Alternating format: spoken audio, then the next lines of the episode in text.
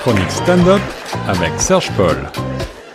On est de retour sur les ondes de choc FM 105.1 avec une chronique que j'aime beaucoup, celle consacrée au stand-up avec notre ami Serge Paul. Bonjour Serge.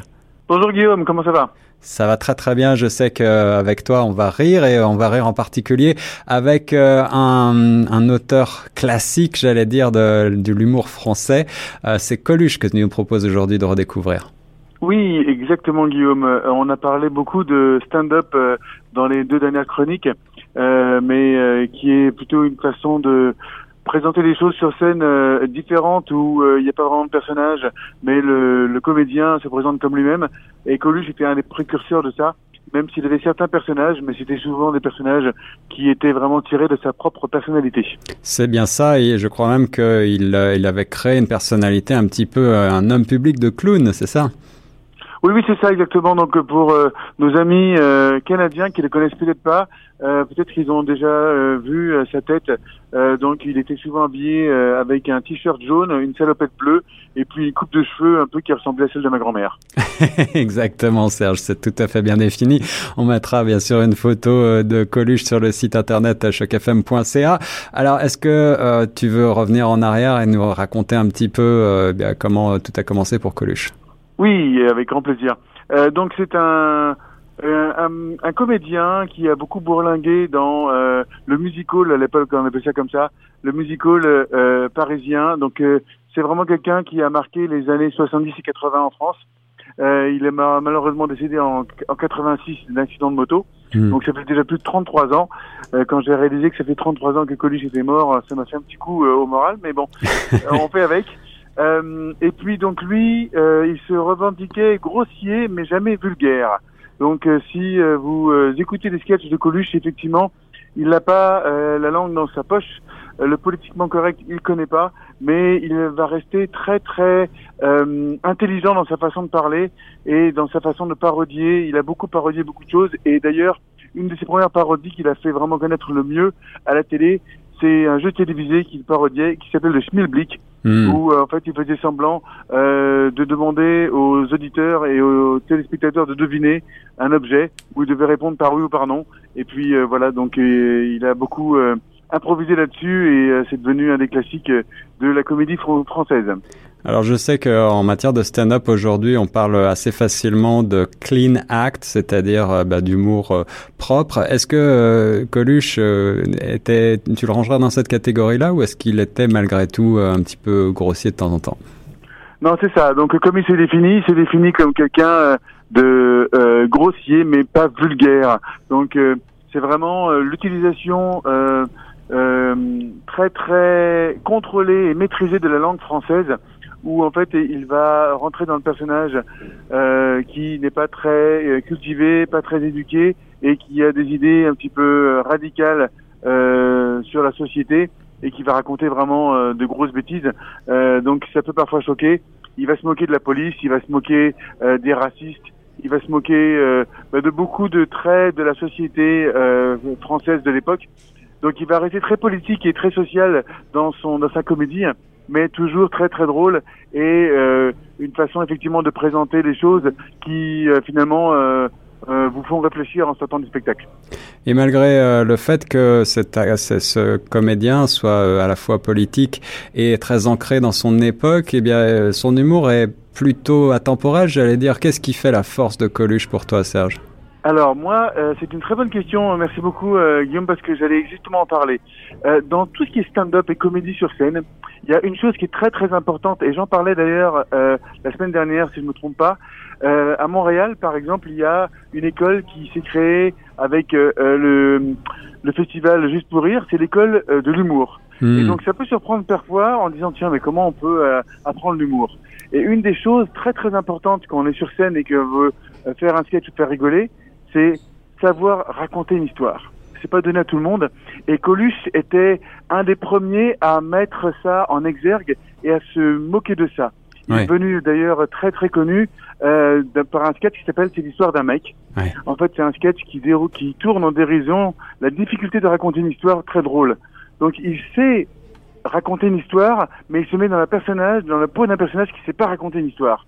Donc, c'est encore euh, un peu euh, euh un peu l'image dans l'image et tout, enfin, de, de, de ce, ce, ce, comédien qui, se, qui se met dans, dans une difficulté pour apprendre et pour raconter une histoire et c'est hilarant et il va, il est capable, ce Coluche, de raconter une histoire qui est pas drôle du tout, une histoire drôle qui est pas drôle parce qu'elle est mal racontée, mais on est plié en deux sur son siège tellement c'est drôle comment il s'empêtre dans son histoire c'est un, de ses traits et une de ses grosses forces, c'est d'être capable effectivement bah, de savoir raconter une histoire de, et, de vous emmener euh, dans, des, dans des endroits où vous vous attendiez pas. Et puis finalement, quand on réalise l'histoire, elle est vraiment pas intéressante, mais c'est sa façon de raconter qui euh, rend le sketch euh, excellent. Et j'ajoute, Serge, que Coluche était également très doué pour raconter des histoires courtes euh, de manière euh, tout à fait classique. Il en avait des centaines et des centaines. Il a fait d'ailleurs beaucoup de radio, je crois, surtout à la fin de sa carrière. Euh, et il en racontait énormément en, ondes. Tout à fait, tout à fait. Il a fait beaucoup de radio. Donc c'est un des, pionniers, je veux dire, au niveau de la comédie en France, à avoir touché à tout. Donc il a fait de la radio, il a fait de la télévision il a fait du cinéma, des très grands rôles. Il a gagné un Oscar, un pardon, un César, excusez-moi pour ça. Euh, et puis effectivement à la radio, il avait beaucoup beaucoup de petites blagues euh, qui peuvent qui peuvent être choquantes. Puis finalement la fin de la blague est pas très drôle, et pas est pas très choquante. Donc euh, si je peux vous me permettre, mais une de ces une de ces devinettes euh, assez connues, c'est euh, est-ce que vous savez où la femme est la plus prisée? Et donc tout le monde réfléchit bien, ben, en Afrique. Donc euh, hmm. euh, voilà, il va il va jouer sur les, les la, la, façon de de réfléchir des gens et sur leur euh, leur façon de penser et puis à détourner complètement euh, la blague pour aller vers vers d'autres choses. Mais je crois qu'on va vous montrer aussi une ou vous faire écouter une un extrait d'un de ses sketchs où il se moque de la publicité. Donc il était capable de de pouvoir déceler aussi euh, tout ce que la publicité voulait nous faire acheter et la stupidité des publicités euh, de l'époque. Et euh, voilà, il y a, une publicité sur les, les qui est très très drôle et dont il se moque euh, dans ce sketch-là qui qui, qui est vraiment vraiment très pertinente. Voilà, alors on va écouter un, bref extrait euh, juste à la fin de cette euh, entrevue. Euh, il faut aussi peut-être rappeler que au-delà de, de, sa de sa grande personnalité, c'était aussi quelqu'un d'extrêmement populaire et très apprécié du public pour ses positions sociales, les positions contre le racisme, ses positions aussi pour les plus aider les plus démunis avec la fondation des fameux Restos du cœur qui ont aidé énormément de gens en France. Exactement. Et puis euh, donc c'est quelqu'un. Euh, souvent les, les artistes vont revendiquer et vont faire un peu de politique. Puis il n'y a pas d'action derrière entre guillemets. Ils font déjà juste sur scène. Euh, lui au contraire, il mettait la main à la pâte. donc il a écrit des chansons pour aider les sans-abri. il a créé les Restos du cœur dont tu parlais tout à l'heure. il était vraiment dans l'action et dans ses propos et dans ses, et dans ses actions tellement à tel point qu'il s'est présenté finalement aux élections euh, présidentielles dans, au début des années 80. Euh, il avait déjà euh, des très très bons sondages euh, avant les élections, plus de il est pratiquement arrivé à 20% hmm. des gens qui voulaient voter pour lui, tellement à tel point qu'il a reçu des menaces et il a dû se retirer de ces élections-là. Mais lui, son slogan, c'était effectivement que c'était le seul candidat qui ne qui à qui ça savait rien de mentir euh, parce qu'il avait il, avait rien à rien à retirer de ça. Il voulait juste aider la France. Où il disait même euh, avant moi la France était coupée en deux. Maintenant euh, avec moi comme candidat, elle sera pliée en quatre.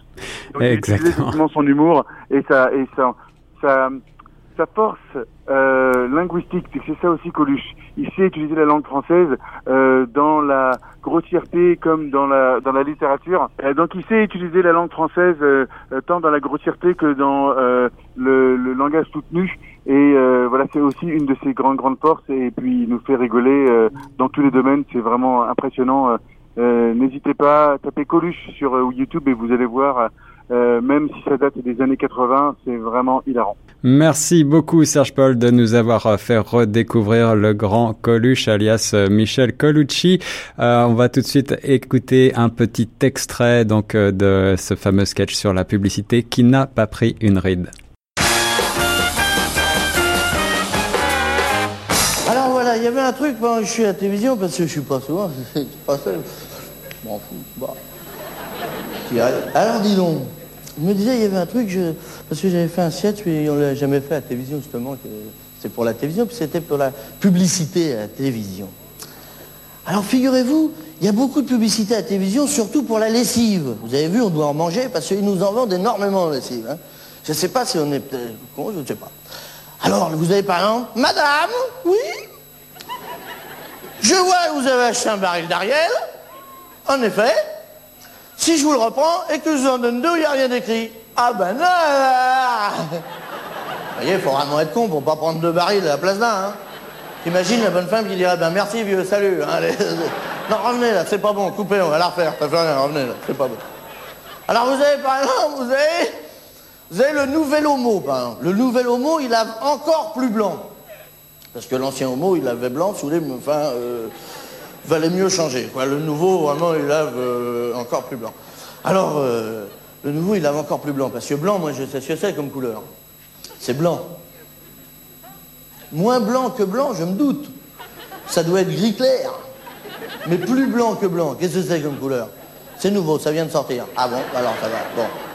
Alors, le nouvel homo, c'est celui qui lave la tache qui est cachée dans le nœud du torchon. Non, je voudrais savoir si on est aussi con que ça. Alors regardez, c'est en vrai à la télé, hein, je n'invente pas. Il y a une bonne femme qui a un torchon avec une tache. Je sais pas comment ils font la tâche déjà. Peut-être ils se mettent à plusieurs, il y a des concours, ou alors ils. Je sais pas, ils ont une grand-mère très âgée, ou je ne sais pas, des animaux. Je ne sais pas. Enfin vraiment une tâche, vraiment, ça, n'arrive pas, quoi. Vraiment, faut. Torcher un éléphant, je ne sais pas. truc. Dire un éléphant pauvre, hein, qui n'avait pas mangé. Enfin, je bon, enfin bref, on va pas non plus. Ben non, parce que là, ça. Ça va tiens bon. Bon, alors écoute-moi. Je sais même plus ce que je disais. Bon, celui-là, qu'est-ce que je viens de dire? Et voilà, ils suivent pas. Alors voilà. Bon, m'en fous, j'ai les noms de ceux qui font les cons. J'ai les noms. Ça va chier là-dedans. Bon, alors vous avez, ah voilà, alors le torchon, alors elle a une tâche, et alors il y a une bonne femme qui arrive dans le siège de la télé, et la bonne femme, elle sait même pas, il y a un nouvel homo. Elle est con, la voisine. Elle arrive, ah ben dis donc, t'as fait une grosse tâche sur ton torchon. Alors, elle dit, ben, je m'en fous, j'ai un nouvel homo. Et l'autre, elle sait même pas, il y a un nouvel homo. Quoi? Un nouvel homo? Et on me l'avait même pas dit tout ça. Alors l'autre a dit, ben oui, regarde, je prends mon torchon, il y a la grosse tache, je fais un nœud. Un nœud en plus. Du temps, je fais un nœud, je mets la machine, je sors la machine, je défais le nœud, il n'y a plus la grosse tache. Et l'autre, elle sciée. C'est aussi propre qu'avec l'ancien homo quand on faisait pas le nœud.